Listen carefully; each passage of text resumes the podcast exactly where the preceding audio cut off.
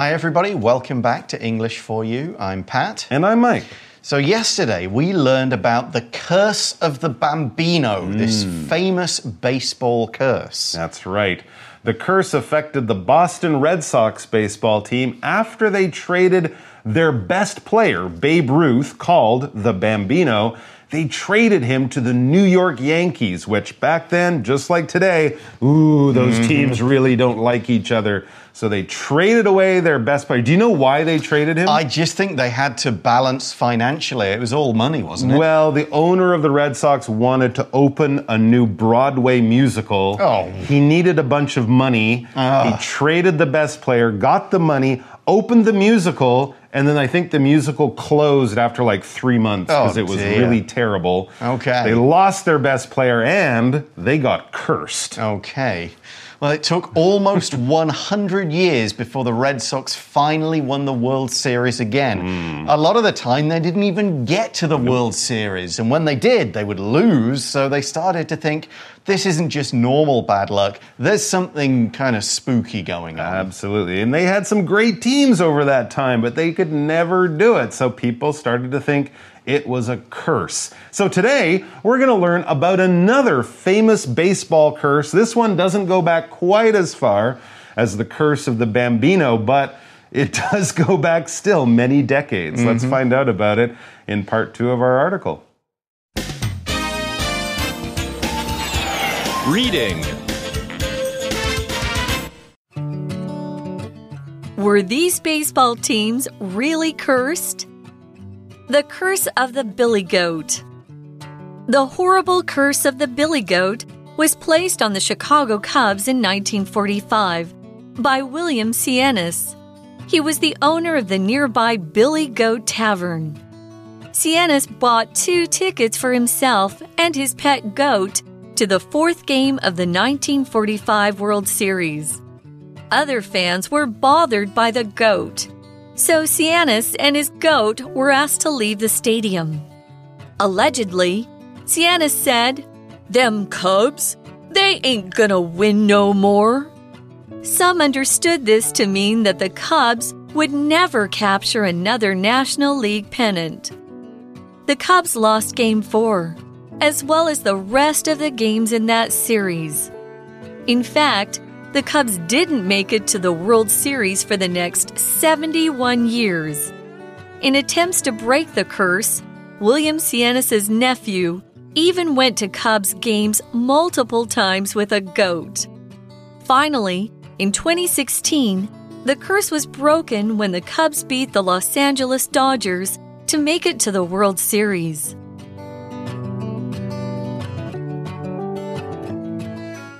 All right, so the second curse from baseball history that we'll be learning about today is the curse of the Billy Goat. Okay. So we had the curse of the Bambino, now the curse of the Billy Goat. I'm pretty sure there was never a player named Billy Goat. That would be a weird name. But a Billy Goat is like, eh, it's like a goat. it's a male goat. It's a male goat, right? So how did a team in baseball get cursed because of a goat? Well, Eh.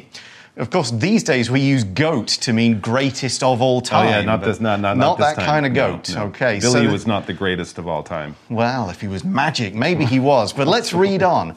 The article says Yes. the horrible curse of the billy goat Mm-hmm. was placed on the Chicago Cubs in 1945 by William, I guess it's pronounced Sianis. Cyanus, Cyanus. Okay. sure, Sounds yeah. like a Greek name, but we'll, we'll go with that. Um, now, yesterday, Mike used the word awful to Hmm. talk about something really bad. Horrible is another one of those words.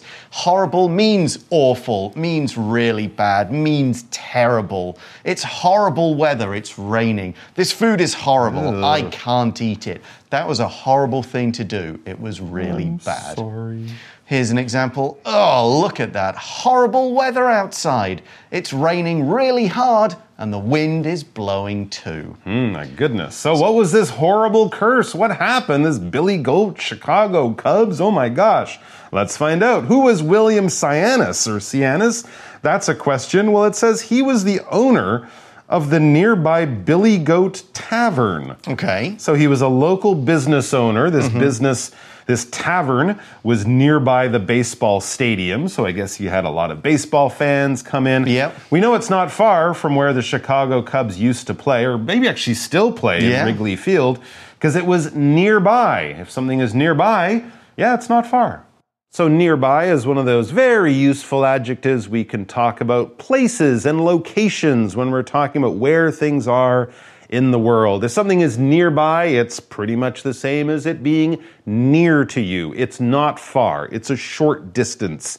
Compared to other things, it won't take you a long time to get there. You won't have to travel many miles to get there. Of course, everything is relative, right? I could say, for example, there's a 7 Eleven nearby. Well, yes, there probably is. I could also maybe say, well, Kaohsiung is quite nearby. I mean, it's the other end of the island, but compared to Tokyo, Japan, oh, sure, Kaohsiung is nearby. It's not far away, it's close. And of course, the opposite, we can do one of these words where we kind of take two words like nearby.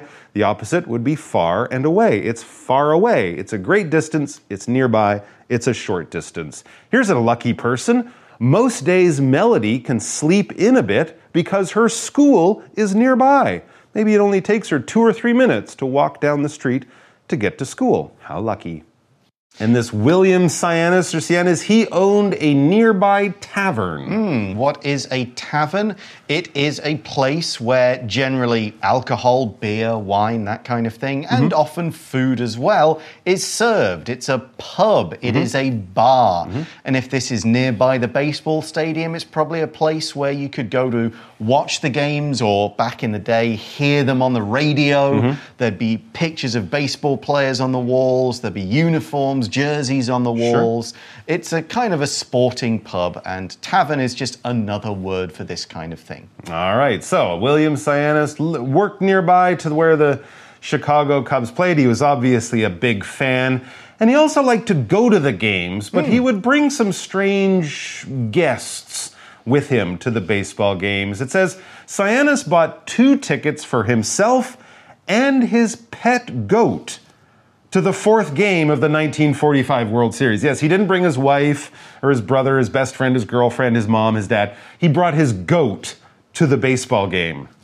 Okay. I'm not quite sure why. I think maybe the goat was just really good fun and maybe Good luck, like to hang around with the goat. Yeah. Maybe the goat didn't, you know, eat too many peanuts. I don't know what the deal was, but he tried to bring his goat into a baseball game. I don't know about 1945. Today, that would not be okay. No. They would say, no, you can't come in. Well, you can come in. The goat has to stay outside. Right. And we see in the article other fans were bothered by the goat. Not surprised. Yeah, ate them, it made poos, whatever. Right, trying to eat their hot dogs. Right. So Cy- Cyanus and his goat were asked to leave the stadium. Wow. Like, sorry, sir, your goat's causing a problem. Come on. You got to get out. Yeah, A stadium is a big, large place where generally it's for playing and watching sports. You've got the one up in Taipei, you've Mm-hmm. got the baseball stadium in Tianmu, the other one in over in Xinzhuang, isn't it? Right, Over- yeah, there's one up there. yeah, uh, it's they've got lots of stadiums for different sports around. Uh, you know, Taipei Arena is a kind of stadium. Mm-hmm. You can play ice hockey in there, that kind of thing. You could use them for music concerts, Sure. For big meetings, for all kinds of things. But it's that kind of building. A lot of people can get in there, watch a game or play a game, that kind of thing. Here's a big one. The Rose Bowl Stadium in California, USA, can fit close to 100,000 people. Mm, that's a Wow. big stadium. That's a really big stadium. All right, so he's at the stadium. The Cubs are playing. He's cheering on his team. The goat is causing trouble. So, of course, the people from the stadium, maybe the police or someone, come over and say, I'm sorry, sir, you and the goat have to leave. We, we can't let you in the stadium with animals. And this upset Mr. William Cyanus, the owner of the tavern and the owner of the Billy Goat. So, allegedly, Cyanus said, Them Cubs, they ain't gonna win no more. So he said, Them Cubs, those Cubs, or the Chicago Cubs, they ain't gonna win no more. They aren't going to win anymore. Hmm. I'm translating that from sort of casual old English to Yeah. modern proper English. Yes, if you want to know some good kind of informal English, it's mm-hmm. all there in that sentence. Oh, absolutely, yeah. Especially if you want to sound like a bad guy from a 1940s movie mm-hmm. or something like this. Now, this is what he said allegedly. That's very important. This word allegedly is an adverb and it means from what we know. This isn't a fact, it's not proof. We don't have film of him saying it on camera. This is what Pat heard from a guy who was there, from another guy who knows a guy who was there. So the story kind of gets passed. It's kind of like rumors or mm-hmm. gossip. Anytime you're passing on rumors or gossip, you should say, well, allegedly, this is what I've been told. I didn't see it, I don't have proof, but this is what other people are saying. So this is a According to the story, he was upset and he said, Those Cubs will never win another game hmm. because I'm being kicked out and my Billy Goat is angry. Right. And if you remember our language in focus yesterday, allegedly is another one of those adverbs you can put at the start of a sentence to modify the rest of the sentence. It's saying, this is what the story is. We don't know if it's true, we've got no proof, but everything after this adverb is the story. Hmm. And we see some, meaning some people, understood this to mean that the Cubs would never capture another National League pennant. Okay, so the National League is one of these two kind of baseball conferences, right? They've got the National League and American League. Mm-hmm. That's right. Is that right? So he's saying, you guys, no, never mind, because you need to win that to get to the World Series. That's right. He said, you're never even going to win that. You will never capture the pennant. So we have a slightly different meaning of the word capture here. We're not talking about capturing an animal or a person, like where you trap them or something. Here it means to succeed in getting something when you're competing with other people. It kind of means the same as to win that thing, to get that thing when you're one of several people who want to get that thing. For example, there's a game Capture the Flag when you're all trying to run and get the flag. Here's another example. Stevie's sports team was able to capture the other team's base and win the game. So they got in there. We could talk about a team capturing a world title or capturing a really good young player and getting them to join their team. And here we're saying the Cubs would never capture a National League pennant. Hmm, yeah, this is an interesting term that we use mainly in baseball, or I think only in baseball, really, to talk about a championship. When your mm. team wins a big title, when they win and be- beat all the other teams. If we're talking about before the World Series, which is the final championship, then you will have your American League or your National League pennant. You could say American League championship, mm-hmm. but another word they use only in baseball, so this isn't a word from basketball or other sports, would be pennant. What is a pennant? Well, it's actually a little flag, um, a small flag, and often athletes or sports teams might have pennants that the the fans can buy. As a kid, I used to have a yeah. pennant of the Montreal Expos up on my bedroom wall. Another place you might see a pennant is if people are hiking or camping. You might put a little flag on something to Mm-hmm. show people where you are. That kind of thing. Back in the old days, uh, armies might use pennants Yes. to sort of, you know, each group has their own little colored flag. That little flag might be called a pennant. But here we're talking about an American baseball championship or title, American League, National League pennants. All right, so basically, they wouldn't be the best team. They wouldn't win the pennant. They wouldn't get the championship for their league. Okay, And well. did that happen? Did that come true? Was the curse real? It certainly was for that season. At least we see the Cubs lost game four, the one he was kicked out of, Okay. As well as the rest of the games in that series. The Curse is real. Yeah, so they not only lost the game he was removed from, but all the other games in that series as well. Hmm. That's what as well as means. It it's used to mean and, in addition to. Not only this, but also this. But it wasn't just that World Series in 1945. Mm, yeah, you might just think, well, that's bad luck. You know, the, the guy with the billy goat, they lost a few games in the next few days. That's bad luck. But in fact, the Cubs didn't make it to the World Series or didn't win the pennant for the next 71 years. What? A very long time. And of course, this is they didn't even get to the final. I think the mm. Boston Red Sox did a few times. Yeah, might have times. lost. But the, the Cubs didn't even get that far at any time over the next 71 years. Yeah, so probably Wow. I'm, I'm sure a few people were maybe a bit angry with this uh, Mr. Cyanus. I wonder what happened to his tavern. Yeah, it may not have survived, but, but even his own family didn't want this to continue. We see in the article, in attempts to break the curse, Mm-hmm. to stop it from happening, William Sianis' nephew even went to Cubs games multiple times with a goat. Oh, to try to break the curse. Right, they kind of brought the goat in. Maybe, maybe in a special area. Maybe in- it was kind of more controlled than the original one. But all right, we kicked a goat out. Now we have to let a goat in Oh my to sort of balance things out. Very interesting. Trying to break that curse in any way possible. Mm-hmm. So this nephew bought the uh, goat in in an attempt to break the curse. We use this phrase in either in an attempt to or in attempts to to try to do certain things in order to achieve a particular end. In an attempt to pass the exam, I studied very hard. In an attempt to improve my English, I took an extra English class. It's talking about the steps you take to achieve this goal.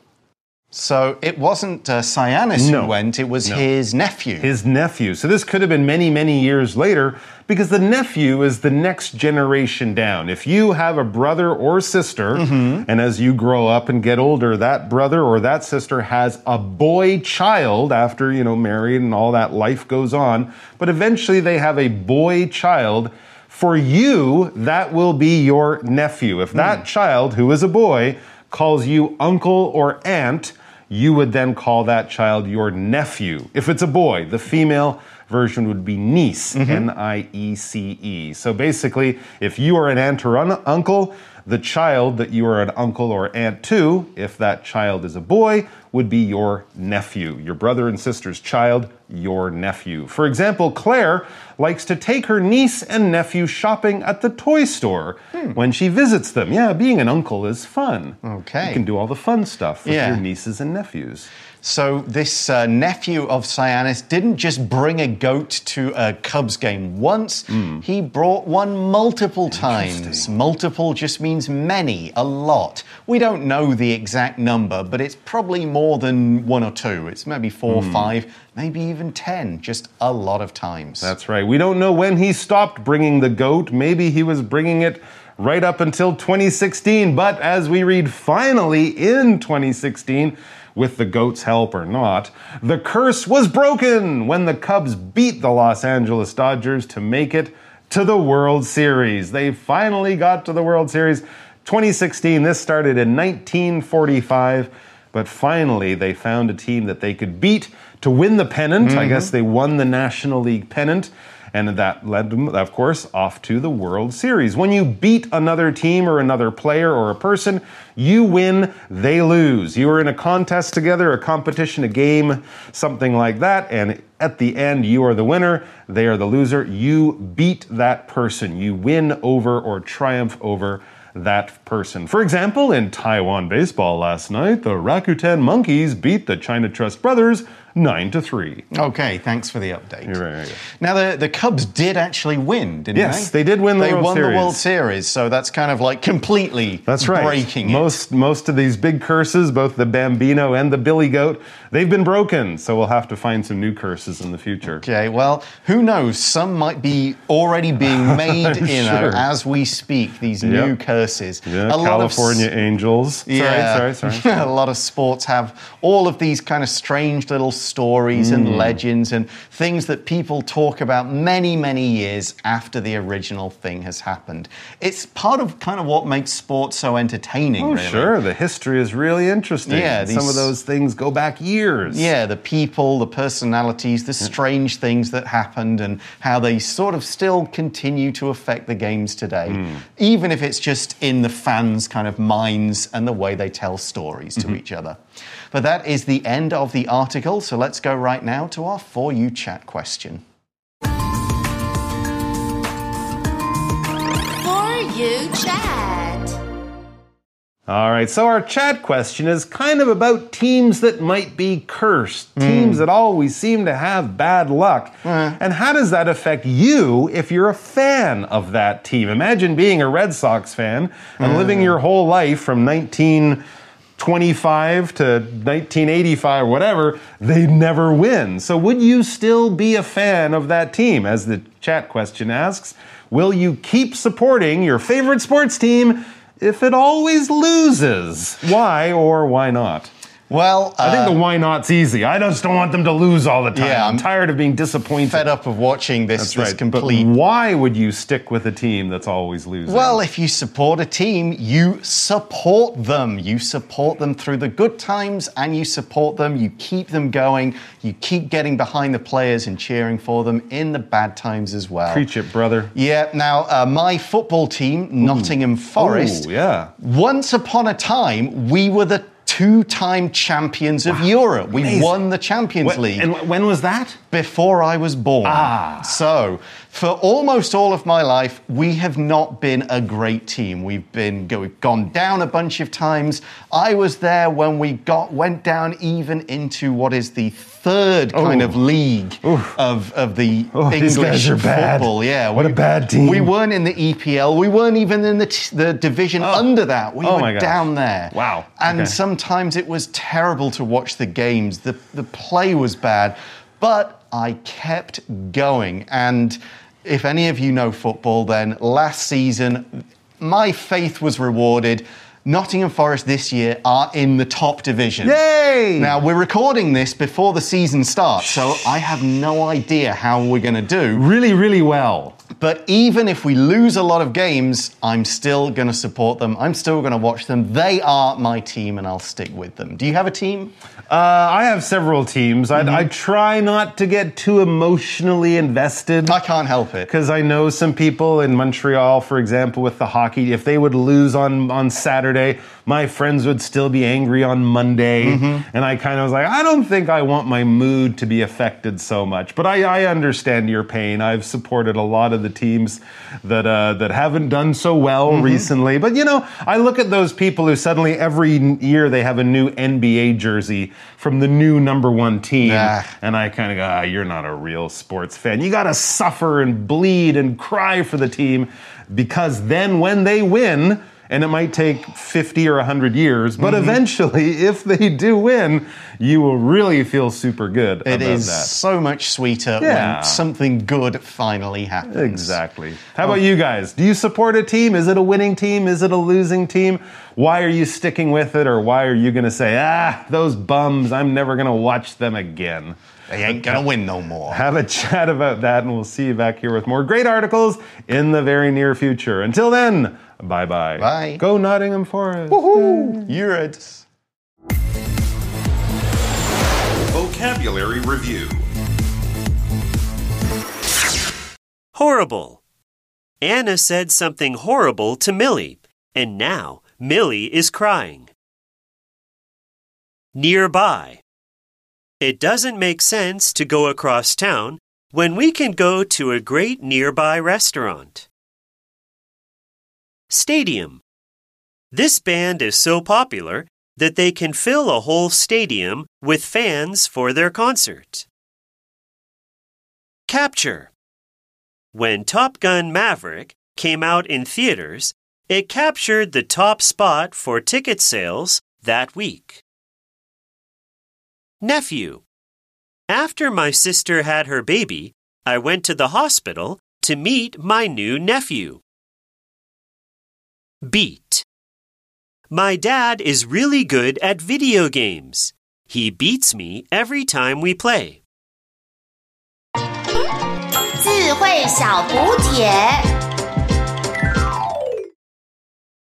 Tavern Pennant Multiple